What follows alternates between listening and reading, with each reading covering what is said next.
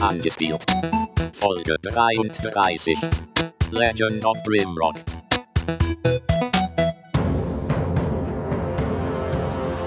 Legend of Grinrock, das Thema der aktuellen Angespielt-Folge, zu der ich euch recht herzlich willkommen heiße. Zu Gast habe ich mir zwei Leute eingeladen. Den einen kennt ihr möglicherweise schon. Es ist Alex Bronski, auch bekannt als Dennis Kogel, der bei Superlevel normalerweise ein Unwesen treibt und dort auch viele schlimme Spiele spielen muss. Zum Beispiel eben auch Legend of Grimrock. Hallo und herzlich willkommen, Herr Kogel. Hallo. Und dann eine Frau, die sich ob meines Jammerns erbarmt hat und zu uns in den Podcast gekommen ist, um mal zu sagen, was sie davon hält von Legend of Grimrock. Hallo und herzlich willkommen, Jagoda, aka Scheinprobleme auf Twitter. Ja, vielen Dank ähm, für die Einladung.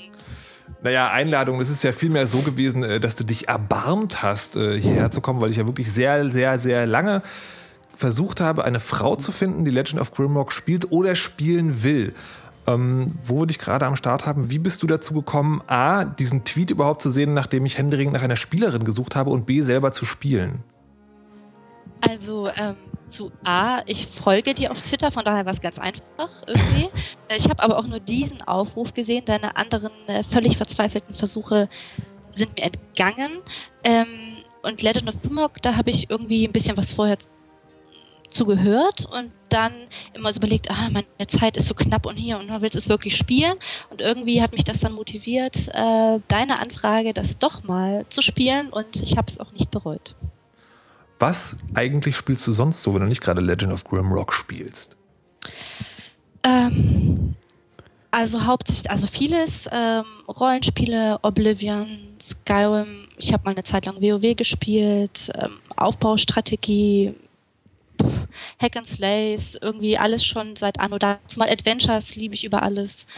Also irgendwie so quer durch die Bank weg. Eine Frau von Fach könnte man also sagen, also tatsächlich auch im Genre durchaus bewandert.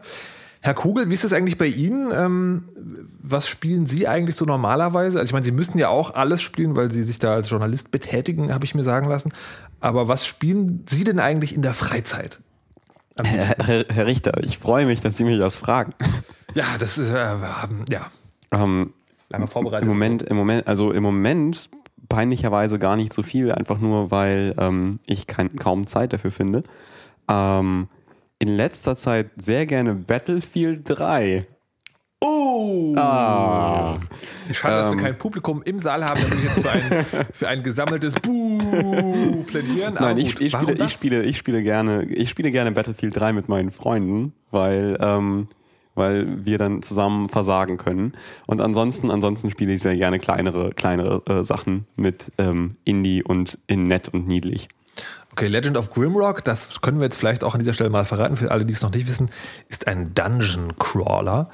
Ähm, am mich, also für mich am ehesten zu vergleichen mit, äh, mit Eye of the Beholder, ein uraltes Spiel aus den, oh Gott, frühen 90ern, glaube ich.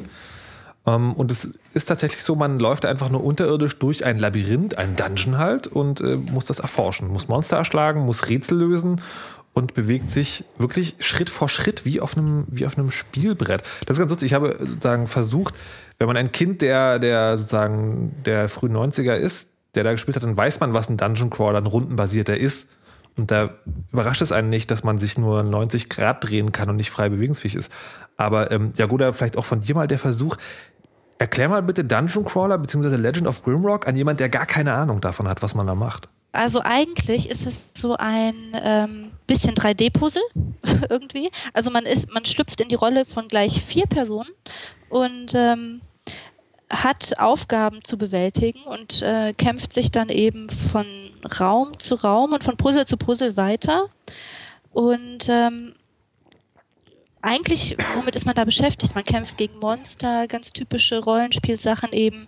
Ähm, man benutzt Zauber, wenn man möchte. Man sucht Höhlenwände ab und ähm, ja, versucht einfach irgendwie immer weiterzukommen und das äh, motiviert auch unglaublich. Ja, über die Motivation müssen wir auf jeden Fall nochmal ausführlich sprechen.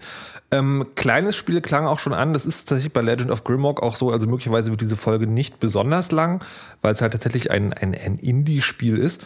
Ähm, mit Welt, du hast ja gerade schon gesagt, äh, du hast das erstmal nicht angefangen, weil du dachtest, oh nein, ich habe ja gar keine Zeit. Welche Erwartungen hattest du denn, bevor du das Spiel angefasst hast zum ersten Mal? Ja, eigentlich genau das, was ich bekommen habe, ähm, im Sinne von ähm, Dungeon Master eben von altem, dass man eben ja von Raum zu Raum geht, eben gegen Monster kämpft und ähm, irgendwelche Items findet und immer besser wird. Und vor allem, ähm, ich glaube, das, das Wichtige, was mich daran gereizt hat, ist, dass es eben nicht ähm, ähm, Echtzeit ist. Also im Sinne von, ich muss jetzt nicht ganz hektisch kämpfen und ähm, mich beeilen oder stehe unter irgendwelchen Zeitdruck, sondern ähm, ich entscheide, wie schnell ich mich durch die Höhle bewege. Wobei natürlich die Monsterkämpfe ähm, schon Echtzeit sind, aber das finde ich ist auch ein Manko. Ah ja, gut, da kommen wir auch gleich noch zu. Äh, Dennis, wie war es bei dir? Sozusagen, Legend of Grimrock ist ja, was die Indie-Spiele angeht, äh, einer der gehypteren Titel der letzten Monate gewesen. Von dir? Auch von gewissen anderen Leuten. Ähm, und na, wie bist du drauf gekommen und was hast du erwartet, bevor du angefangen hast zu spielen? Mm, gekommen bin ich darüber über verschiedene Seiten, die irgendwie total begeistert davon waren. Ähm, ich Ach ja, aber ich war der Einzige, der es gehypt hat, ja?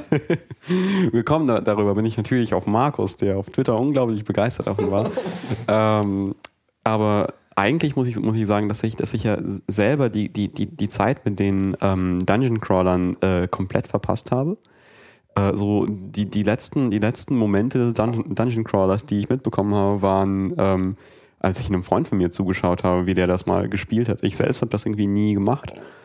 Ähm, was ich davon erwartet habe. Ich habe ein bisschen davon erwartet zu verstehen, was den Reiz davon ausmacht. Ich wollte wissen, was das, was, was, warum genau das so spannend ist, da jetzt ähm, so durch die Gegend zu laufen und nur sich um 90 Grad zu drehen. Hört sich erstmal total absurd an, oder? Schon. Ich habe das, hab das auch gedacht, also ich habe dieses Spiel gesehen und einerseits war ich total begeistert davon, weil es wirkte halt so geil oldschool. Andererseits dachte ich so, ja, also also wirklich so Schritt für Schritt, Feld für Feld und dann irgendwie 90 Grad drehen und so ganz klassisch. Ich weiß nicht, ob das funktionieren kann. Bevor wir zum eigentlichen Spiel kommen, äh, würde ich, äh, Herr Dennis, dein, dein ausführliches Fachwissen nochmal gerne anzapfen wollen. Ähm, Hörer des bekannten, beliebten und gehassten Podcasts in die Fresse haben den nächsten Teil vielleicht schon gehört. Ich möchte es trotzdem gerne an dieser Stelle nochmal erwähnen. Der Hintergrund, das ist ja ein, ein Entwicklungsstudio aus nur vier Leute, glaube ich. Genau, die, die, kommen, die kommen aus Helsinki. Und da sind so vier Leute, die waren früher bei anderen finnischen äh, Spieleunternehmen und haben so Mainstream-Kram gemacht wie Max Payne oder zum Beispiel das Grafiktesting 3D Mark. Ähm, und dann haben die sich gedacht, nö, keinen Bock mehr drauf, wir machen jetzt Spiele, wo man sich 90 Grad drehen kann und auf die Wand klicken muss. Die Gemeinsamkeiten mit Max Payne, also Max Payne 1 wohlgemerkt, haben, oder haben die den zweiten auch noch gemacht? Das weiß ich gar nicht. Ich glaube, die waren auch also vom zweiten Teil. Auf jeden Fall sozusagen äh, Max Payne. Ähm, da können wir vielleicht nochmal darauf zurückkommen. Und wollen jetzt anfangen mit dem Spiel und da mit der Geschichte. ja, gut, hast du was von der Geschichte des Spiels mitbekommen? Ähm, ja, die in Anführungsstrichen Geschichte habe ich mitbekommen, die ja eigentlich ähm, ein Setting ist und keine Geschichte. Ja, in Aber ja, ähm, die wird ja am Anfang ganz schön äh, mit zwei, drei oder so schönen Bildern plus Text sozusagen wird man da eingeführt. Warte mal, ich mach mal, ich mach mal gerade eben noch die Musik nochmal an und du erzählst dazu die Geschichte. Oh Gott. Ähm, ja, wir landen irgendwo auf einem Berg. Wir wissen gar nicht warum. Wir werden gefangen genommen. Und ähm, jetzt sind wir da in dem Berg und wir wünschen euch ganz viel Spaß. Tobt euch aus so ungefähr. Äh, eine, eine, ich habe eine andere Variante der Geschichte im Kopf. Das ist nämlich so, ähm, oder andersrum, bei mir war es so, Gefangene in einem Königreich, da wird gesagt so, Leute, kein Problem, wir verzeihen euch, ihr seid freigelassen. Freigelassen bedeutet, sie werden auf den Gipfel vom Mount Grimrock geschafft und wenn sie unten lebend ankommen, dürfen sie gehen, wohin sie wollen. Ich habe mir irgendwie dabei gedacht, wa warum, warum, also wie haben die den Fall überlebt? Weil das, das sieht aus wie diese super tiefe Hürde, in die die geschmissen werden. Und ich dachte, wenn die da reinfallen, dann brechen die sich auch alle Beine. Und dann, ja, wenn ihr da rauskriecht, dann, ja, dann ist schön.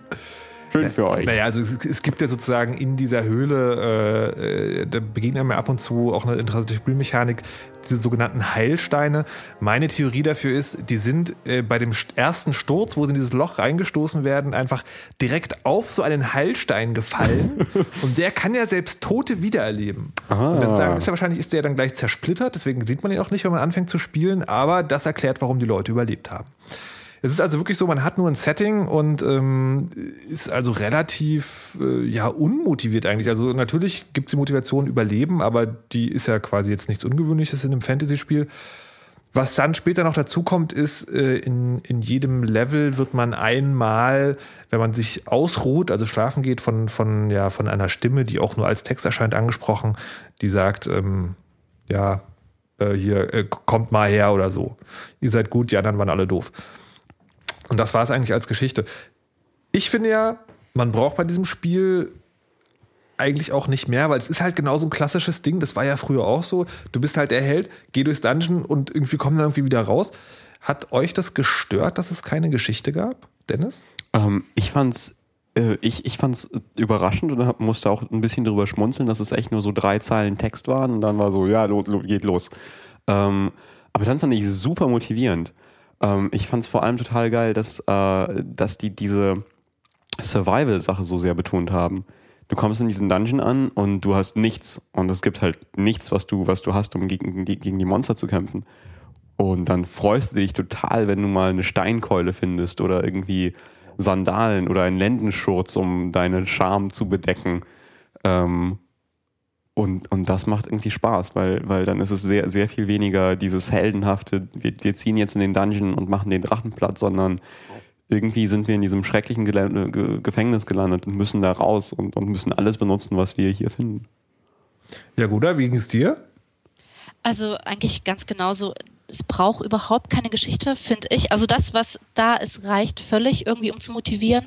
Und ähm, wozu auch? Also es gibt so viele Dinge, die man da irgendwie dann machen möchte. Also selbst als ich vielleicht am Anfang noch gedacht habe, okay, das war's jetzt mit dem Intro, ah ja, und dann bin ich da plötzlich im Spiel, drehe mich zur Seite und das erste, was ich entdeckte, ist irgendwie so ein ähm, geheimer Schalterknopf. Und dann war es natürlich sofort vorbei, weil, dachte, weil dann dachte ich, äh, okay, ich will mehr davon. Wo bitte gibt's hier noch mehr Knöpfe? Und der erste Raum wurde natürlich komplett abgesucht. Also ähm, es braucht definitiv keine Geschichte. Das Spiel ist sich selber Motivation genug. Ähm, es war bei mir tatsächlich auch so. Es war auch, ähm, es war auch nicht so. Es gibt ja manche, also Skyrim ist für mich so ein schönes Beispiel von einem Spiel, wo es zwar eine Geschichte gibt, die ist aber so lose und locker, dass die Geschichte eigentlich in meinem Kopf entsteht. Also bestimmte Spielentscheidungen, die im Spiel nur aufgrund der Mechanik passieren, male ich mir dann selber aus. Das ist mir bei Legend of Grimrock überhaupt nicht so gegangen und ich habe das wirklich eher als Rätselspiel gesehen. Ich fand das aber trotzdem großartig genug. Ähm, es ist ja auch so, dass man, man macht eine Party aus vier Leuten. Die kann man sich auch äh, einfach, man kann auch sagen, so hier loslegen, äh, interessiert mich nicht. Wie habt ihr das gemacht? Habt ihr euch eine eigene Party zusammengestellt oder seid ihr einfach äh, losgegangen und das war's dann? Ja? Ähm, also ich habe erst versucht, ähm, mir eine eigene Party zusammenzustellen und war dann aber irgendwann genervt von den ganzen äh, Möglichkeiten. Normalerweise mache ich das schon eigentlich immer, aber dann dachte ich, nee, jetzt will ich einfach spielen und dann habe ich äh, gedacht, okay, vielleicht ist es äh, gar nicht mal so verkehrt, guckst du mal rein mit der vorgefertigten. Bin aber dabei geblieben, weil ich eigentlich keine Lust habe, alles nochmal mit einer äh, besseren Gruppe zu spielen, nur weil ich jetzt weiß, wie es besser wäre. Muss jetzt auch nicht nochmal sein. Hm, okay. Dennis? Ähm, ich habe angefangen mit einer selbstgemachten. Dann sind die gestorben, weil ich doof dabei war, die zusammenzustellen. ich habe mir zwei Magier gemacht und gemerkt, die wissen gar nicht, wie man zaubert. Auch so eine Sache. mm. Ups. Ja, die, die, ähm, dann, dann habe ich irgendwann eine Tür aufgemacht, es kam ein Skelettkrieger ra ra raus und hat äh, einfach einen nach dem anderen niedergestochen. Warte mal, warte, da kann man vier Leute machen, du bist mit zwei Magiern losgezogen, sonst nichts. Ähm, doch, doch, es, waren, es war noch ein, ein Krieger und ein Dieb dabei, die beide auch völlige Versager waren. Aber das sind ja alle Charaktere am Anfang. Ja, aber meine ganz besonders. dann habe ich mir nochmal eine gemacht und, ähm, und ich, ich war übrigens so ein bisschen enttäuscht darüber, dass es nur drei Charakterklassen gab, dass es nur Magier, Krieger und Dieb gibt. Weil ich, ich mag es, wenn, wenn es, wenn es verrückte Charaktere gibt, irgendwie Mönche und Priester und Paladine, die das Christentum verteidigen. Und, ähm, Oh, okay, das müssen wir jetzt erklären. Der Herr Kugel spielt gerade auf eine Sendung an, äh, wo ich neulich bei WDR 5 zu Gast war. Da ging es um Computerspiele und die Faszination derselben. Ähm, ich werde den Links mal in die Shownote packen, könnt ihr euch gerne mal anhören. Also wenn ihr wissen wollt, warum WoW schlimmer als, als Crack und Facebook zusammen ist, dann könnt ihr euch das mal gerne anhören. So, weiter im Text. ähm, ja, und ähm, dann, dann fand ich es aber doch, doch ganz interessant, mir, mir die Charaktere irgendwie selber zu, zu, ähm, zu machen und mir für die, für die nette Hintergründe auszudenken, die überhaupt keine Rolle spielen, natürlich, aber irgendwie für mich motivierend sind. Und dann habe ich das mit einer selbstgemachten Party gemacht und fand das schön. Im Grunde genommen war das übrigens auch quasi fast dieselbe Party, die sie wäre, wenn sie vorgefertigt wäre von der Zusammenstellung, weil das so eine der Zusammenstellungen ist, die im Spiel irgendwie Sinn macht, bei den drei verschiedenen Klassen. Ähm, aber dann habe ich die Rassen ein bisschen variiert. Ich hatte zum Beispiel ähm, einen Insekten- und einen Echsenmenschen dabei. Oh, Mm, ja. funky. Also tatsächlich habe ich äh, so wenig äh, Identifikation mit der Party an sich aufgebracht, dass mir das Latte war. Also tatsächlich, die ja, sind für mich keine Persönlichkeiten. Das ist so ein, ähm, ja, so ein, das ist ein Spielwerkzeug quasi für mich. Ich finde es aber nicht schlimm. Trotzdem finde ich das Ganze sehr stimmungsvoll. Eigentliches Spiel, das eigentliche Spiel, wo fangen wir da jetzt am besten an? Ähm, hm. Also, ach, vielleicht mit dem. Es ist ja zu sagen, also vom Spielprinzip ist es ganz klassisch, das heißt Schritt für Schritt, rundenbasiert, äh, man kann sich nur 90 Grad drehen, aber die Grafik selber. Was Herr Goda gerade erzählt hat, dass sie einen Schalter in einer Wand entdeckt hat. Ich finde es ja wirklich faszinierend, diesen Vergleich äh, hat man bestimmt schon oft bei Fantasy-Spielen gehört. Man hat das Gefühl, man könne aus der Wand den Dreck kratzen. Aber ich fand es wirklich, also das ist auch so ein, vor allem das ist so ein krasser Gegensatz, der so aufbricht, weil einerseits kannst du dich nur in diesen festgelegten Bahnen bewegen, andererseits ist die Grafik so super filigran und genau, dass ich das sehr faszinierend fand. Dennis, wie würdest du die Grafik beurteilen? Wie viele Sterne gibst du?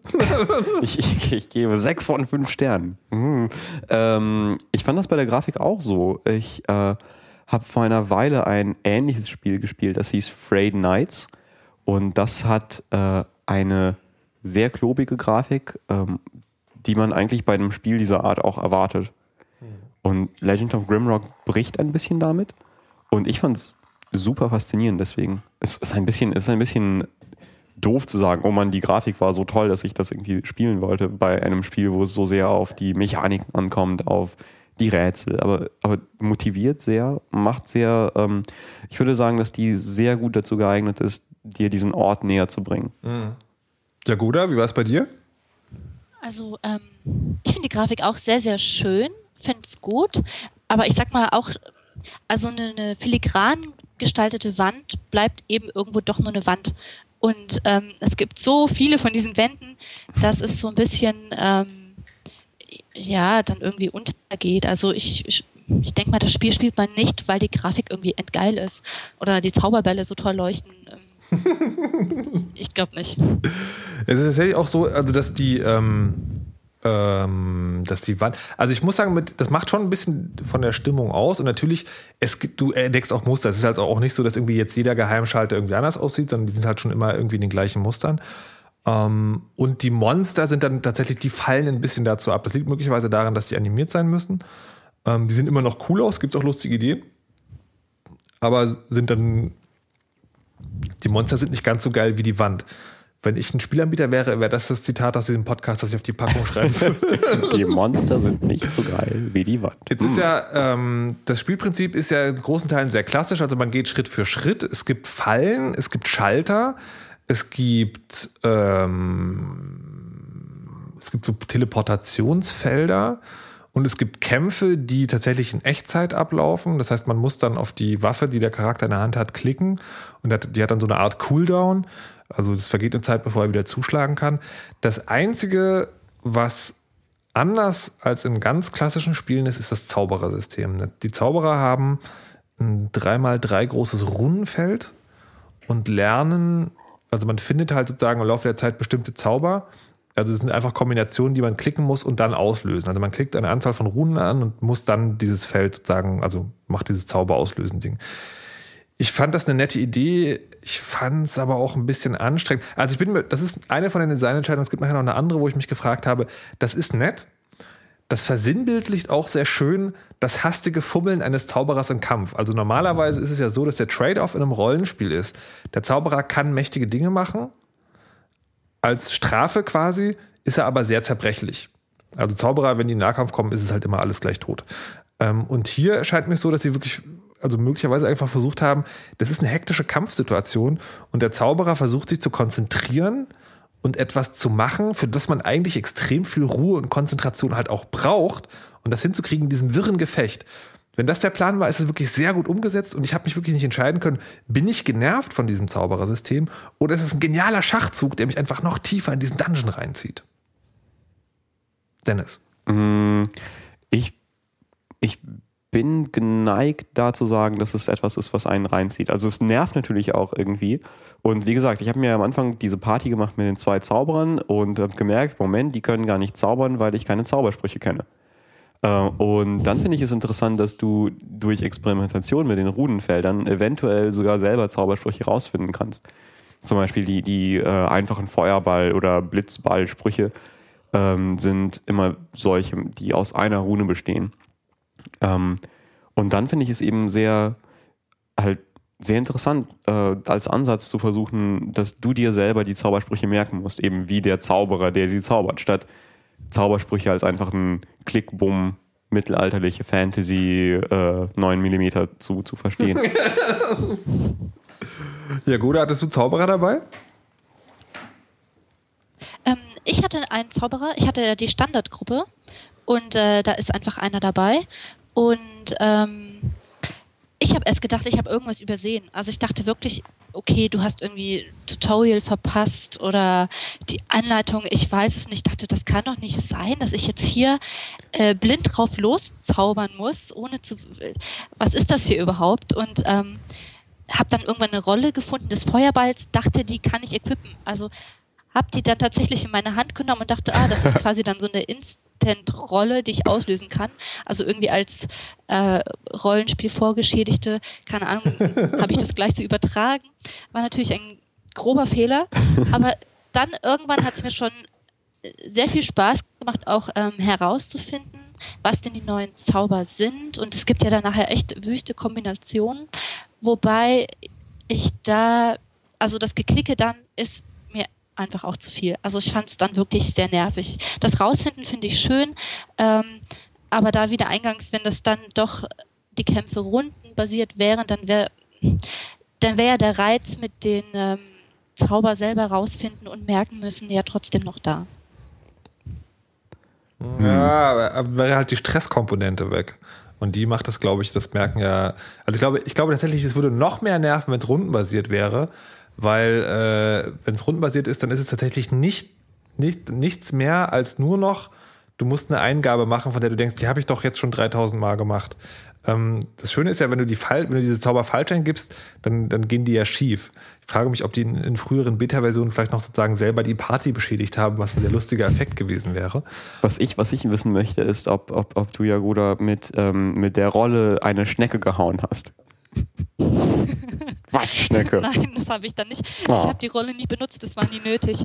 Ähm, bis ich dann irgendwann die anderen gefunden habe und gemerkt habe, okay, ich ähm, peinlich, ich lege die Rolle mal äh, in. Das ist niemals passiert. Ich, aber, aber es gibt noch so, so, andere, so andere Spiele, die, die, das, die das versucht haben. Zum Beispiel, ähm, Gott, äh, äh, äh, äh, Arx Fatalis. Ähm, auch so ein, so ein ähm, Ultima, Ultima Underworld-mäßiges Spiel, wo du durch die Unterwelt ziehst. Und da musst du die Zaubersprüche zeichnen. Also du führst deinen deinen Mauszeiger wie eine Hand über den Bildschirm und zeichnest dann arkane Symbole. Und das funktioniert so ähnlich, ist vielleicht wenig, weniger lästig, vielleicht aber auch noch lästiger, wer weiß. Hast du das selber gespielt? Ja, ich habe selber gespielt. Und? Ich fand das auch cool, habe es aber auch nicht lange genug gespielt, um mich davon total Ja, nerven okay. zu lassen. Verstehe. Der andere Punkt, der so ähnlich funktioniert, ist Heiltränke. Man ist ja an, an, als, als Rollenspielgeschädigter äh, tatsächlich gewohnt, also es gibt irgendwie so, so, so einen Quickslot, also irgendwie so fünf Felder, da kann man irgendwelche Tränke reinwerfen und die kann man während des Kampfes schnell nehmen. Ist tatsächlich nicht der Fall. Du kannst immer nur ein Inventarfeld gleichzeitig für den Charakter offen haben. Also das heißt, wenn du von einem Charakter offen hast, kannst du nicht das des anderen sehen. Und du kannst doch immer nur äh, also wenn du in dem Inventar einen Trank hast, kann den auch immer nur dieser Charakter benutzen. Du kannst also nicht schnell irgendwie jemand anders geben. Das heißt auch hier wieder, das ist alles sehr stressig und hektisch, weil im Zweifel ist der Typ tot. Das ist nämlich eine andere Sache. Jeder Kampf ist eine echte Bedrohung. Also war bei mir zumindest so. Ähm, und das war auch so ein Ding, wo ich so, na, ähm, ja, was ich ein bisschen. Nee, ich wusste das hier auch nicht. Also nervt mich das jetzt oder ist es eigentlich auch wieder cool? Hat euch das, hat das überhaupt eine Rolle gespielt? War, fandet ihr die Kämpfe generell schwer, Jagoda? Ähm, also ich sag von vornherein, Kämpfe finde ich oft bisschen nervig. Also ich mache immer gerne Rätsel und solche Dinge. Und ähm, darum habe ich gleich von Anfang an auf leicht gespielt. Aber ich muss dazu sagen, ähm, es war trotzdem schwer. Also ich bin dann ähm, auch mal an irgendwelchen Skeletten, da waren dann plötzlich vier und dann war ich tot. Es war gar keine Frage irgendwie. Ähm, es war trotzdem schwer. Ähm, die Heiltränke an sich waren ich auch grenzwertig mit dem Klicken. Wie oft habe ich nicht irgendwie aus Versehen bei dem anderen da wo drauf geklickt und dann ging das nicht mehr und jenes und plötzlich öffnet sich hier noch ein Inventar und jenes. War nicht ganz einfach. Aber ich glaube, es war doch ganz cool. Ja, aber so genau an der Stelle bricht dann sozusagen wieder diese, diese Parallele mit dem, es ist einem Kampf einfach schwierig, das Richtige zu finden. Denn äh, kein Held wird sich, Auto, wird, wird sich aus Versehen einen Lederschuh in den Mund stopfen. So, da endet die Parallele halt. Das Vielleicht ein Minotaur. Na, jetzt- jetzt ist es vielleicht gemein. Ja, na gut, okay. Ja, möglicherweise. Kämpfe, wie fandest du die äh, Kämpfe? Ähm, ich, fand, ich fand die schweren Kämpfe super. Ähm, ich habe äh, irgendwie, ein, einer meiner Lieblingsmomente war, ähm, als ich zu so einem Raum gekommen bin und dann hing da eine Plakette dran mit von wegen, wer in diesen Raum eintritt, der wird sterben oder, oder betritt diesen Raum und stirbt. Und ich dachte mir, ja, ja, bestimmt, ha. Und dann, und dann äh, war.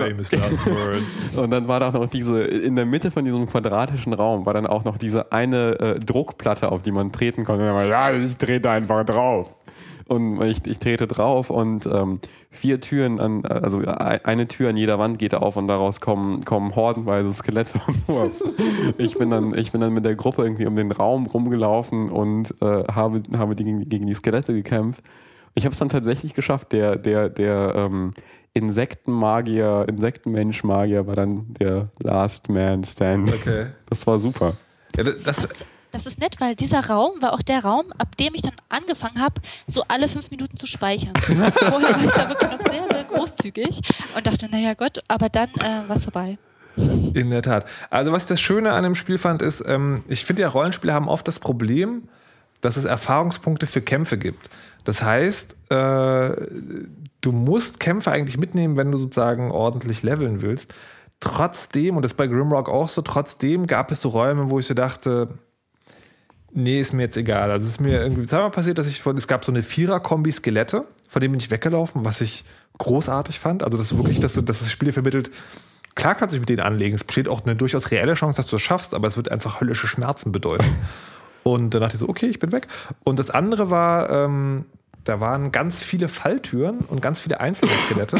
Da hatte ich halt dann die Wahl irgendwie, äh, also lege ich mich mit denen an oder ähm, die sind halt relativ doof in ihrem Bewegungsmuster, locke ich die einfach so, dass sie in diese Fall, in dieses Fallding reinfallen, in diese, in diese Falltüren. Und da kriegst du halt keine Erfahrungspunkte. Aber ich dachte so, das ist mir dann doch wieder realistisch gut. Also witzig, ich habe mich mit den Charakteren nicht verbunden gefühlt, aber hatte doch die Situation war dann doch wieder so, dass ich dachte so, wow, das ist jetzt schon ganz schön spannend und gruselig. Und äh, ja, dann habe ich die Skelette da runterfallen lassen. Ähm, fand ich äh, eigentlich ganz nett. Und was ich noch super fand, ist diese Vierergruppen. Also es gibt so diese Skelette, also die Monster generell bewegen sich auch Feld für Feld. Und diese Vierergruppe, das habe ich gar nicht mitgeschnitten. Ich dachte einfach, das ist sozusagen nur, nur sozusagen, also für das Spiel ein Sprite, also ein, ein, ein, ein Klotz, der durchs Feld geschoben wird und der sozusagen ein Monster ist. Aber diese vier Skelette sind tatsächlich wie die eigene Gruppe vier Leute. Die kann man halt auch von der Seite angreifen oder einzeln sozusagen K.O. machen. Und das fand ich schon ganz schön großartig. Ganz gut gelöst. Ähm, ich habe trotzdem. Ach nee, eine Sache fehlt noch, bevor wir sagen, über, über das Generelle sprechen. Das sind die Rätsel selber. Das ist so eine Mischung aus, äh, finde die Geheimtür, drücke die Knöpfe in der richtigen Reihenfolge, manchmal auch habe das passende Timing, was echt knapp ist. Also es gab einen Raum mit so wandernden Teleporterfeldern, wo ich die re- korrekte Lösung, wie ich hinterher rausfand, äh, mehrfach versucht und einfach gescheitert bin am Timing, bis ich irgendwann einen Walkthrough gelesen habe und der, der sagt dann, du musst es so machen, also genau wie ich es probiert hat und dann klappt es, also manchmal ein bisschen frustrierend. Generell aber tatsächlich für mich sehr schöne Rätsel, weil sie so die Mischung aus ist schwierig, trägt zur Stimmung bei und macht Spaß, wenn man es geknackt hat, an den Start gebracht hat. Ähm, Dennis, wie war das bei dir? Ich fand die sehr cool. Ich fand vor allem die Rätsel cool, die äh, mit diesen Plaketten an den, an den Wänden angeteased wurden, wo dann, wo dann zum Beispiel, ähm, es gab zum Beispiel einen Raum, äh, gefüllt mit tödlichen Schnecken. Und ähm, an der Wand war dann, war dann eine, eine Plakette, auf der stand, diesen Raum darf nur betreten, wer seine Waffen ablegt. Und dann war eine kleine Alkove in, der Nähe. Und du musst halt auf die Idee kommen, aha, da muss also eine Waffe hingelegt werden, um den Raum zu öffnen. Und weißt du, wie froh ich war, dass man da nur eine Waffe reinlegen muss? und dass ich grundsätzlich immer zwei Reservedolche dabei habe? Alter Schwede. Das Waffen auch so eine Sache. Es gibt äh, in, der, in der Standardparty gibt es einen, ähm, eine Diebin, die ist halt gut mit Wurfwaffen. Und ich habe immer peinlich genau darauf geachtet, jeden Stein wieder aufzusammeln. Also die kann man tatsächlich, die Wurfwaffen kann man wieder aufsammeln, wenn man das Monster umge, umgebracht hat. Und da war ich peinlich drauf gedacht, das zu machen. Aber wir waren bei Rätseln. Jagoda, wie fandest du die? Ähm, ja, ganz kurz zu den Wurfwaffen, das habe ich auch gemacht. Das muss man auch machen, damit man auch genug hat. Also da ist ja so eine, so eine künstliche Knappheit, das ist total toll. Mhm. Ähm, die Rätsel fand ich super toll. Auch jetzt, ähm, sagen wir bei Level 7 wird es auch richtig, richtig schwer. Also da sitzt man dann teilweise wirklich schon länger dran. Ähm, was ich auch toll finde, sind diese Portalrätsel, die wir sind wirklich sehr, sehr anspruchsvoll teilweise oder man muss sich da, ich hatte jetzt irgendeinen so Raum, da musste ich auswendig diverse ähm, diverse Schritte laufen und über irgendwelche Felder, die sonst wegklappen. Das musst du alles aus dem Kopf dir quasi ein paar Mal anschauen und dann auswendig machen und nicht nur so drei, vier Schritte, sondern äh, 15, 20 Schritte, weil du hast nicht die Zeit, um dich umzudrehen. Du musst das also irgendwie alles halbwegs blind machen und ähm, ich muss sagen, wenn man das dann irgendwann geschafft hat, am Ende muss man übrigens genau denselben Weg nochmal zurück. Also da am Ende ist nicht total, haha, wir helfen dir jetzt wieder an Anfang zurück, sondern man muss das Ganze rückwärts nochmal machen. Aber man macht es gerne, weil ähm, wenn man es geschafft hat, ist einfach ein super Gefühl und ähm, ich finde es gut, dass es richtig schöne, anspruchsvolle Rätsel sind. Wobei manchmal, ähm, wenn ich zu lange an einem gehockt habe, habe ich dann irgendwann auch mal so, hm, guckst du mal im Internet. naja. Ja. Aus Portalen lässt sich doch bestimmt wieder so ein gutes Spiel machen. Hm. Meinst du? so, äh, das, das, sind quasi tatsächlich die, die Hauptkomponenten des Spiels. Ich muss jetzt zu meiner Schande gestehen, ich habe nur gespielt bis Level 5 oder 4. Also Level meint tatsächlich sozusagen einfach sagen Stockwerk nach unten. Äh, und dann hat mich einfach die Arbeit so dermaßen übermannt und äh, dass ich halt nicht mehr dazu gekommen bin. Ich würde, das ist aber tatsächlich eins auf der Spiele, was, was bei mir auf der Liste steht was ich gerne noch zu Ende spielen würde eines Tages. Äh, Dennis? Äh, Level 3, dann ist mir dasselbe widerfahren. Ähm, ich würde es auch sehr gerne zu Ende spielen. Ich, hab, ich, hab, ich kann mich sehr gut daran erinnern, dass ich es ausgemacht habe und sehr, sehr motiviert war. Ich war auf Level 3 und habe gerade gemerkt, dass wenn du in, durch eine Falltür in einem Level fällst, du in das nächste wieder, wieder reinfällst. Ja, auch, genau. so, auch so eine großartige Mechanik. Ja, das ist total toll, weil du, du, du machst das dann irgendwann, ähm, fällst du absichtlich in alle möglichen Falltüren. Also wenn ich jetzt in irgendeine Ebene komme, dann springe ich erstmal in die Löcher rein und gucke, ähm, was eine Etage tiefer so abgeht. Und ganz, ganz, ganz toll. Das muss ich ganz kurz erzählen. Das war so ein super Moment. Da springe ich einfach in so ein Loch rein, wieder auf gut Glück, komme unten an und dann ähm, ist da so eine Rolle, auf der steht so sinngemäß, ja, ich war auch enttäuscht, als ich runtersprang, um das hier zu entdecken und da war nur diese dämliche Rolle. Und da war dann wirklich auch sonst gar nichts. Dann war dann wieder einfach nur Portal, war wieder weg. Es war wirklich nur, ja, es war herrlich. Also tatsächlich schafft es das Spiel sehr gut, diesen Entdeckergeist anzustacheln. Also das gerade die diese Sache mit den äh, also es gibt halt so gerade genug Schalter, dass man immer mal wieder guckt, ist hier nicht irgendwie was? Ähm, und es wird aber auch belohnt. Also man, man sucht sich auch nicht zu doof und dämlich. Das fand ich schon in der Tat äh, sehr schick. Jetzt äh, habe ich eine Kritik gelesen von jemand, der das Spiel durchgespielt hat, der meinte, das sei äh, sehr repetitiv am Ende. Ja, Goda, du hast es von uns am weitesten gespielt. Kannst du das bestätigen? Deutete sich das schon an in Level 7? Nee, also ich meine, es sind halt bestimmte Mechaniken, die bleiben eben gleich. Also ähm, Falltüren oder diese Portale oder irgendwelche Schalter oder Fackeln, die man irgendwo hinmachen muss und dann wieder wegmachen muss oder sowas. Das ist ähnlich, aber ähm, es wechselt. Also ich fand es abwechslungsreich und würde nicht sagen irgendwie nee, ich fand's gut. Sehr schön. Ähm, wir kommen gleich zum Abschluss. Äh, ich möchte vorher noch eine Sache, einen Verdacht äußern, den ich habe.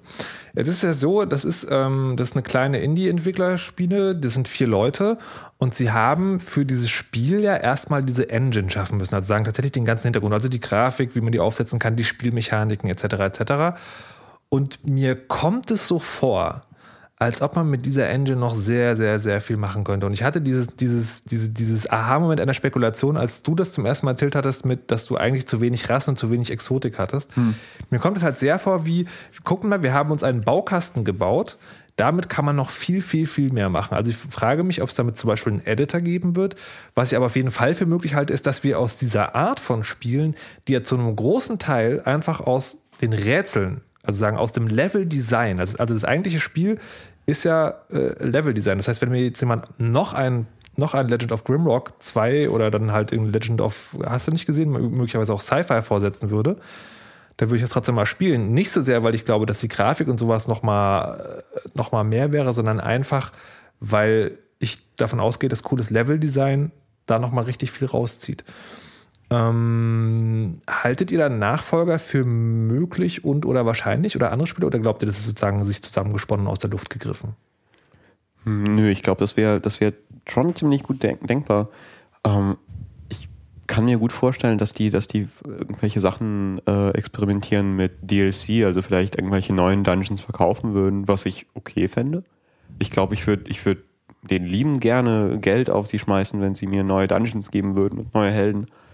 Äh, und ein Editor wäre natürlich auch super. So ein kleines bisschen in die Richtung ging es ja schon mit dem neuen Patch. Da kann man jetzt neue, irgendwie die, die, die Porträts von den Helden importieren und äh, ein kleines bisschen, so, schon so ein kleines bisschen am Spiel rummodifizieren. Halt nichts Großes, aber so ein kleines bisschen. Mhm. Und ich vermute mal, dass die, da, dass die da mehr in die Richtung gehen werden. Okay, also möglicherweise auch vorstellbar als Plattform. Ähm, wir kommen jetzt schon äh, zum Ende. Hat ja gesagt, so derbe lange wird es nicht dauern. Äh, und das Ende, ja gut, ich erkläre es nochmal, weil du neu bist. Es gibt bei Angespielt keine, keine, keine Wertung, kein, kein 5 von 6 Sterne oder 8 von 10 Schrägstrichen oder wie auch immer, sondern jeder sagt, was er für das Spiel guten Gewissens bezahlen würde. Also die, die, die, der, wir gehen davon aus, jeder will das Spiel sowieso haben. Die Frage ist nur, wie viel soll er dafür investieren? Ähm, und Dennis fängt mal an. Ähm, 15 Euro. Okay. Äh, weil? Okay. ähm. ja, gut, warte kurz. Ja. Weil ich, ich hab's ja, nein, ich, äh, weil, weil es, äh, es ist ein Preis, den ich dafür gerne zahlen würde, weil es ist ein, ein schönes Spiel und äh, die Zeit, die Zeit, die ich da schon reingesteckt habe, und es war nicht, nicht so unglaublich viel, es waren vielleicht so 10 Stunden oder sowas mhm. insgesamt, ähm, wären mir die 15 Euro auf jeden Fall wert. Mhm. Okay. Ähm, ich würde, ich würde diesem Spiel auch tatsächlich auch, ich bin gerade ein bisschen hinhergerissen. Also das Ding ist, was ich über dieses Spiel weiß und meine Begeisterung dafür würden mich sagen lassen, ich persönlich würde dafür auch 20 Euro zahlen. Einfach auch aus dem Gedanken heraus, kleiner Entwickler, erstes Spiel, ich möchte, dass die nochmal was machen. Ich denke, 15 ist ein total gerechtfertigter Preis. Ähm, und ihr solltet das sowieso alle kaufen. Aber Nö, nichts aber. Also, ich, nee, doch, ich möchte noch eine Summe sagen. Ich möchte 10 Euro sagen. Wenn man es billiger als 10 Euro kauft, dann sollte man ein schlechtes Gewissen haben. Weil das ist es mindestens wert. Jagoda, dein Preis.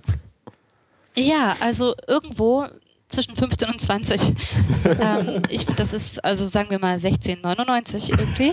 ähm, das ist es auf alle Fälle wert. Allein auch ähm, durch die schiere Masse irgendwie aber also jetzt im Sinne auch von Qualität, also nicht nur Quantität, auch Qualität ist ja mit dabei, wobei ich jetzt nicht weiß, wie es im Keller 13 aussieht, aber ähm, das ist es auf alle Fälle, ja, auf alle Fälle wert, doch. Okay, also ihr habt die ganzen Leute gehört. Legend of Grimrock heißt das Spiel, sollte auf jeden Fall gekauft werden. Und falls ihr wirklich, wirklich gar keine Kohle habt, könnt ihr ans angespielt BAföG-Amt gerne einen Antrag stellen. Ich habe ja noch einen kleinen Code rumzuliegen, den ich gerne unter das Volk bringen würde. Ich wollte schon einen Weg ausdenken, äh, euch wird schon ein Weg einfallen, mich zu kontaktieren. Und ihr wisst, also möglicherweise habe ich es an der einen oder anderen Stelle schon mal erwähnt, ich mag ja Kommentare. Also Kommentare finde ich ja total super. So, damit genug für heute. Legend of Grimrock. Ähm, kurze Frage noch in die Runde. Jagoda, was spielst du als nächstes? Oh mein Gott, ich glaube, ich spiele einfach Skyrim weiter. Yeah, Dennis? Äh, Sorcery. Sorcery, aha. Also dieses äh, Sword and Sorcery, weil Genau, das jetzt weil- auch für PC Genau, erhältlich weil ich, weil ich kein iOS-Dings habe. Weil ich so arm bin. Wenn es euch ähnlich geht wie Dennis, bewerbt euch um den Freicode für Legend of Grimrock. Ich werde als nächstes Prototype und Confrontation ausprobieren und möglicherweise auch an dieser Stelle darüber berichten.